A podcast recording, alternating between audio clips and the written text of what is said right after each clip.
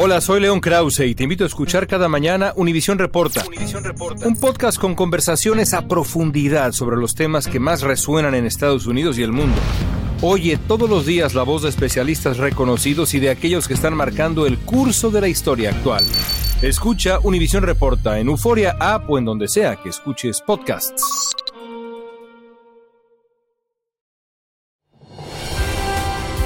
Hola, soy Jorge Ramos y a continuación escucharás el podcast del Noticiero Univisión. El programa de noticias de mayor impacto en la comunidad hispana de Estados Unidos tardes y gracias por acompañarme. Comenzamos con la violenta explosión de un vehículo en el puente Rainbow en la frontera de Estados Unidos con Canadá. Dos personas que iban en ese vehículo murieron. La gobernadora de Nueva York dice que no hay indicio de que se tratara de una acción terrorista. Sin embargo, el incidente provocó una alarma de seguridad en el país, donde los aeropuertos estuvieron en alerta. En la ciudad fronteriza de Búfalo se suspendieron los vuelos nacionales e internacionales. Fabiola Galindo nos cuenta cómo sucedió y qué revela hasta ahora la investigación. Ocurrió en el puente Rainbow, ubicado en un cruce fronterizo entre Estados Unidos y Canadá, esta mañana.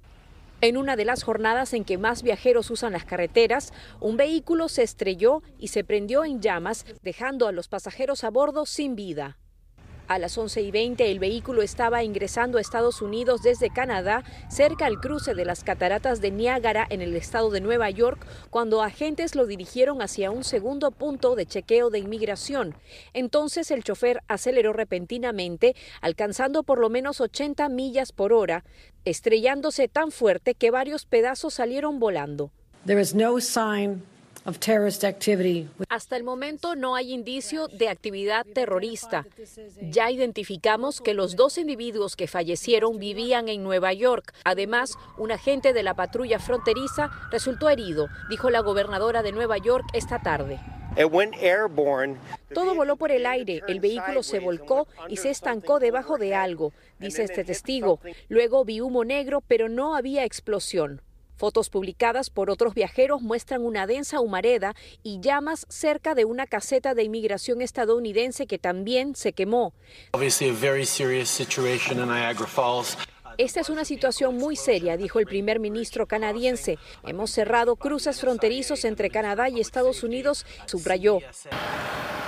Todos los autos en el aeropuerto de Búfalo, cercano al lugar de los hechos, fueron inspeccionados, ocasionando largas filas, y los vuelos internacionales fueron cancelados. El FBI continúa investigando este incidente. Hasta el momento se sabe que no se encontraron explosivos en este vehículo y que los pasajeros cruzaban esta frontera para viajar a un casino. Y aunque no hay ningún tipo de amenaza creíble, ahora la seguridad pone su atención aquí en la ciudad de Nueva York en el desfile por el Día de Acción de Gracias que se realizará aquí en la Gran Manzana. Maiti, regreso contigo. Muchísimas gracias, Fabiola. Israel y Hamas acordaron intercambiar rehenes por presos palestinos durante una tregua de cuatro días. Mediaron en este pacto Estados Unidos, Qatar y Egipto, y es el mayor logro diplomático desde que estalló el conflicto entre el grupo terrorista Hamas e Israel, aunque no se espera que se lleve a cabo antes del viernes. Claudia Uceda nos informa de los aspectos más importantes del acuerdo. Luego de semanas de tensiones y negociaciones, el acuerdo entre Israel y Hamas para liberar a rehenes está previsto empezar el viernes niños y mujeres serán liberados. Jamás liberaría a 50 rehenes a cambio de 150 prisioneros palestinos, una tregua de cuatro días y acceso de ayuda humanitaria a Gaza. Los rehenes serán liberados en grupo de a 12 a lo largo de cuatro días, con la posibilidad de más liberaciones.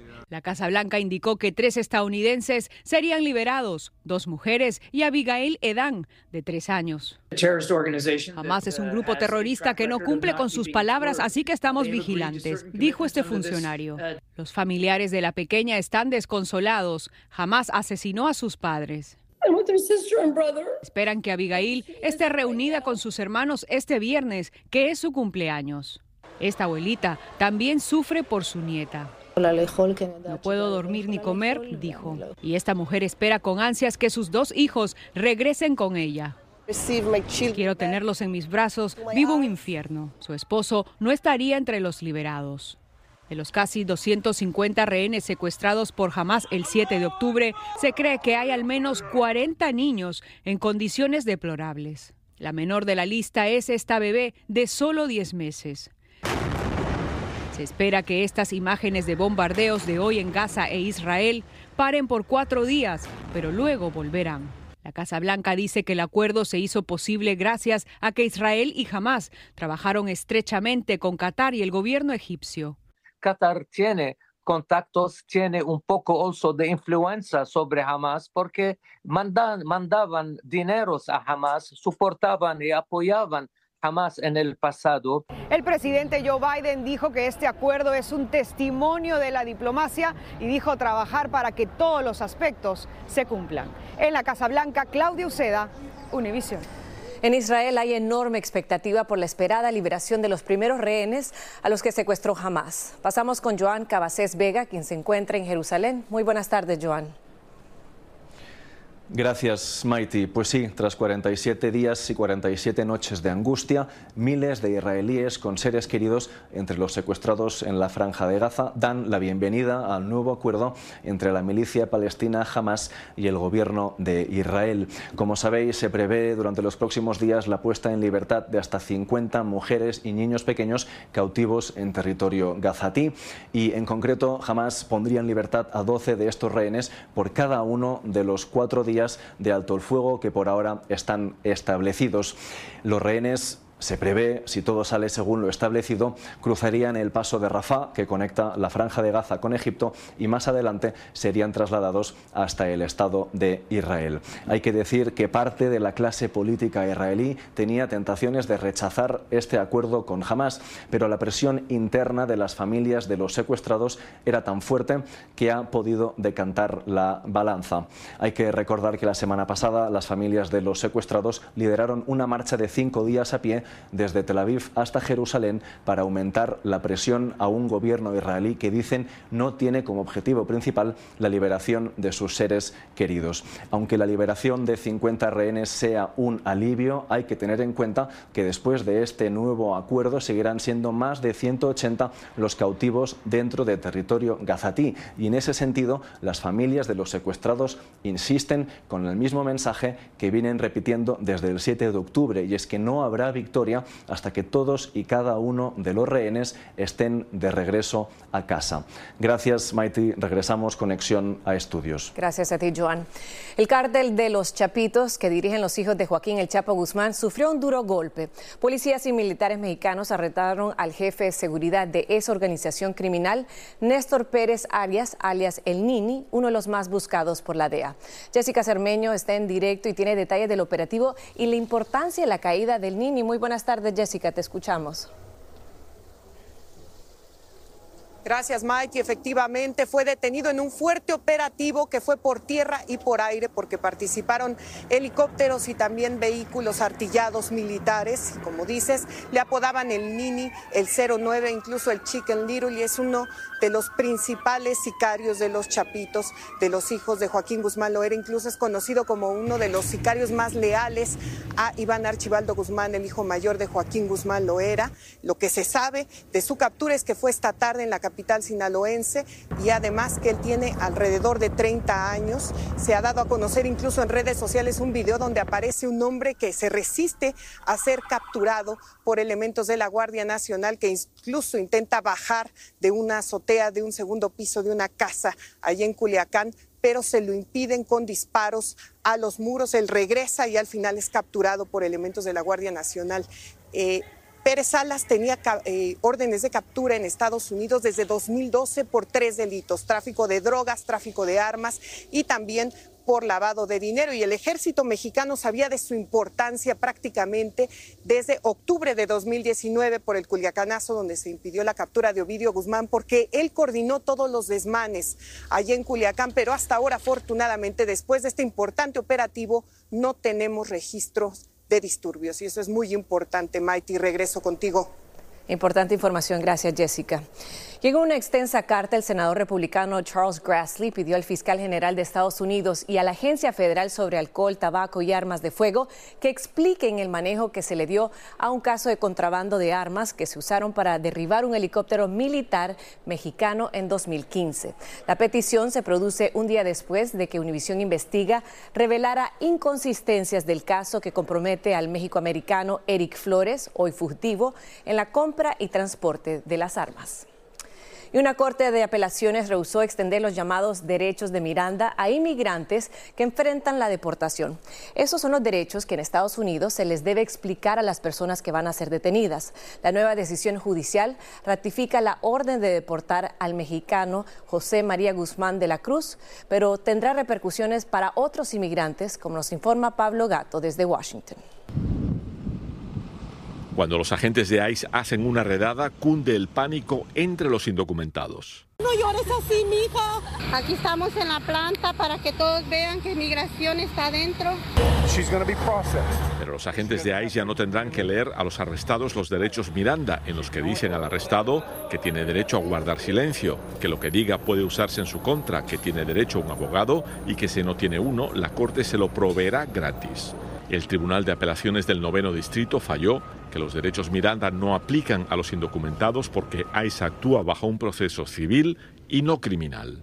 Estamos ante las cortes civiles de inmigración, eh, que son obviamente procedimientos que no tienen las protecciones constitucionales que tiene una persona que confronta una acusación criminal los activistas afirman que eso abre la puerta a que ICE detenga a cualquier persona y concluir sin pruebas que no tiene derecho a ser informada. Provocaría un incremento en discriminación y también en perfilamiento racial, lo que a su vez aumentaría la desconfianza que ya existe entre la comunidad y la policía. Pero sí sería un proceso criminal si el arrestado ya había sido deportado, regresa a Estados Unidos y es arrestado de nuevo. Y ahora muchos indocumentados se hacen la misma pregunta. Si soy arrestado, ¿tengo entonces algún tipo de derecho? Sí los tiene, como no firmar nada que no entienda o que se notifique a su consulado. Siempre le recordamos a la comunidad migratoria que mantenga el silencio en cualquier arresto y también que busque un abogado lo más pronto posible. Organizaciones de derechos civiles podrían desafiar esta medida frente a la Corte Suprema. En Washington, Pablo Gato, Univisión. Y la policía divulgó la foto del pistolero que asesinó a un hombre e hirió a tres mujeres en una tienda Walmart de Ohio antes de suicidarse el lunes. Benjamin Charles, de 20 años, murió de un disparo después de abrir fuego de forma indiscriminada dentro de la tienda usando una arma semiautomática. Una víctima está en condiciones críticas en el hospital. El FBI dice que Charles en parte actuó guiado por una extrema ideología racista. Hola, les habla Jorge Ramos, soy inmigrante y periodista. Quiero invitarte a profundizar en los temas más relevantes y controversiales de la actualidad en el podcast llamado Contrapoder. Contrapoder. Descubre las diferentes voces de los protagonistas del momento con entrevistas a profundidad. Escucha el podcast Contrapoder en Euforia App y en todas las plataformas. Gracias por seguir con nosotros en el podcast del Noticiero Univisión. Aeropuertos y carreteras congestionadas son el aperitivo del Día de Acción de Gracias, con millones de personas tratando de llegar a tiempo a la cena del pavo con amigos y familiares. Hoy hubo mal tiempo en algunas regiones, pero para mañana se pronostica un mejor tiempo en mayor parte del país. Dulce Castellanos tiene el panorama viajero para este Thanksgiving. No son las luces decorativas de Navidad, sino las luces de los vehículos que iluminan las autopistas cada año para los viajes de los días festivos. Y en la víspera del Día de Acción de Gracias, miles de viajeros tomaron las calles para estar con sus familiares. El destino dice que va a ser como un viaje de siete horas, pero esperemos que no sea tanto, tan largo. Y luego, pues, pasarla, disfrutarla el fin de semana con la familia. La AAA estima que más de 55 millones de personas viajarán para este feriado, la mayoría por carretera. 49 millones de estadounidenses van a estar realizando estos viajes por la carretera. En una de las fechas más concurridas del año, los aeropuertos están saturados. En la costa este, el pronóstico de lluvias y tormentas está causando estragos, con miles de vuelos demorados y decenas de cancelaciones. Donde habrá un poco de alivio es en el bolsillo para los viajeros que utilizarán sus automóviles, porque este año el promedio nacional de gasolina regular es de 3 dólares 28 centavos, comparado con 3 dólares 63 centavos en el 2022. La gasolina ha bajado, pero en algunos lugares también lo han puesto un poco más caro, pues aprovechando, creo, los días festivos.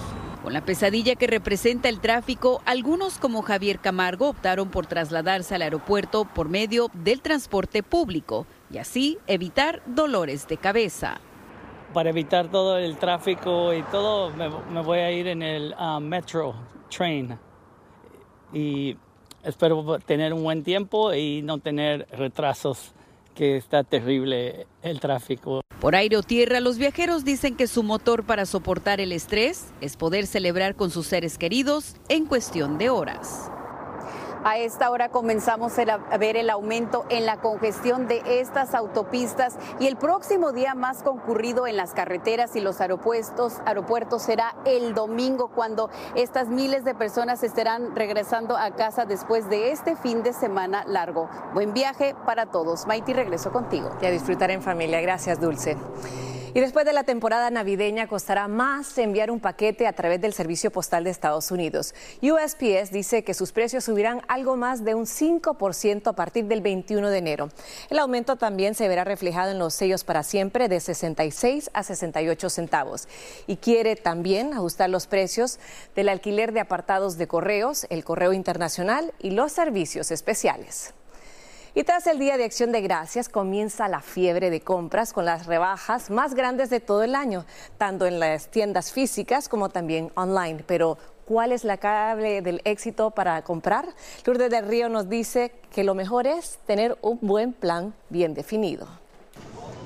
El viernes negro y el lunes cibernético siguen representando oficialmente el inicio de la temporada de compras navideña estas escenas caóticas prácticamente han desaparecido. Bueno, desde la pandemia todo esto ha cambiado, pues para evitar que muchas personas estén reunidas en un sitio. Ahora las tiendas están teniendo sus ventas desde mucho antes de Viernes Negro y así no se forma caos ni conglomeración. Me parece mucho mejor, obviamente es más práctico hacerlo online. Uno se quedaba horas enteras haciendo filas y eso obviamente te gastaba la mitad del día por supuesto que eso no quiere decir que las compras en persona hayan desaparecido, sino que ya algunos están hablando más bien de un noviembre negro, refiriéndose a que se pueden encontrar buenas ofertas durante todo el mes. Aunque esa teoría no convence a todos. El Black Friday va a comenzar, pero para mí en mes de diciembre, por la situación de economía, yo creo que van a seguir atrayendo a la gente con precios más bajos. O sea, que usted no está apostando a noviembre. No. Para algunos puede que este año no sea ni el mejor ni el peor, pero lo cierto es que la Federación Nacional de Minoristas estima que 182 millones de personas comprarán durante este fin de semana largo, que es la mayor cantidad registrada desde que el grupo comenzó a realizar un seguimiento en 2017. Y con todo esto del viernes negro, lunes cibernético y las compras en general, hay una palabra que es la más importante según los expertos, estrategia. Es importante que los consumidores tengan una lista de lo que desean comprar y pues saber que cada día pues es mejor eh, eh, para ciertas cosas. Por ejemplo, el viernes negro ofrece las mejores ofertas para comprar un televisor, mientras el lunes cibernético es mejor para comprar computadoras.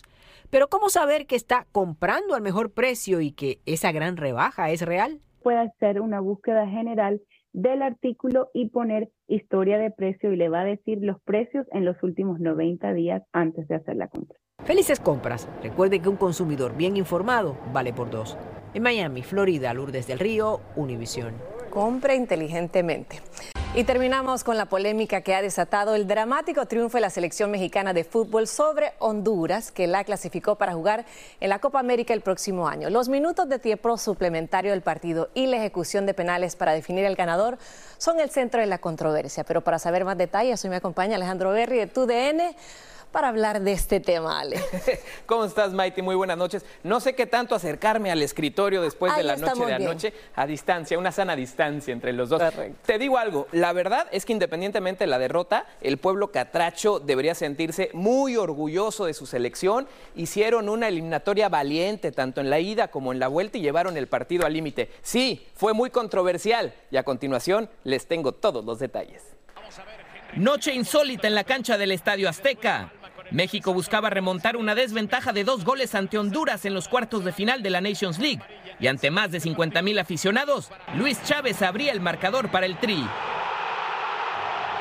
Pasaban los minutos, caía la lluvia y México no conseguía anotar el gol que mandaría el partido a los tiempos extras. Fue entonces cuando el árbitro salvadoreño Iván Bartón decidió agregar nueve minutos de compensación ante el asombro de los catrachos. Los nueve minutos se convirtieron en once y en el último suspiro del juego, Edson Álvarez empató el marcador global a dos. Los tiempos extras llegaron y se fueron. El partido terminó caliente entre mexicanos y catrachos que iban a definir el pase directo a la Copa América en penales. Brian Roches falló, pero César Huerta también, o por lo menos eso pensábamos. El árbitro decidió repetir el penal argumentando que el portero hondureño Edric Mengíbar se había adelantado. El chino Huerta volvió a cobrar y volvió a fallar pero el árbitro ordenó repetirlo de nuevo por la misma razón. La tercera fue la vencida para Huerta y ante la falla de Andy Nájar, México, con mucha polémica, se llevó la victoria ante el enojo de los hondureños. Si yo vengo acá y me meten tres goles, yo aplaudo, me voy a mi casa. Eso es fútbol.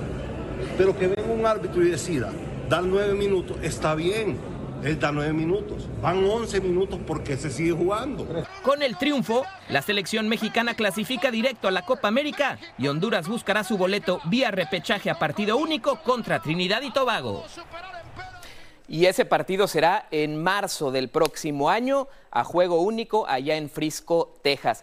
En cuanto a la polémica, para mí, Mighty, hay dos verdades. A ver. La primera es, nueve minutos fueron muchos, lo reconozco. Es mi opinión. Y la segunda, los penales estuvieron bien repetidos, reglamentariamente bien repetidos. Pues ahí lo dejamos, Alejandro. Gracias por ese informe y a ustedes los espero esta noche en la edición nocturna. Buenas tardes. Así termina el episodio de hoy del podcast del Noticiero Univisión. Como siempre, gracias por escucharnos.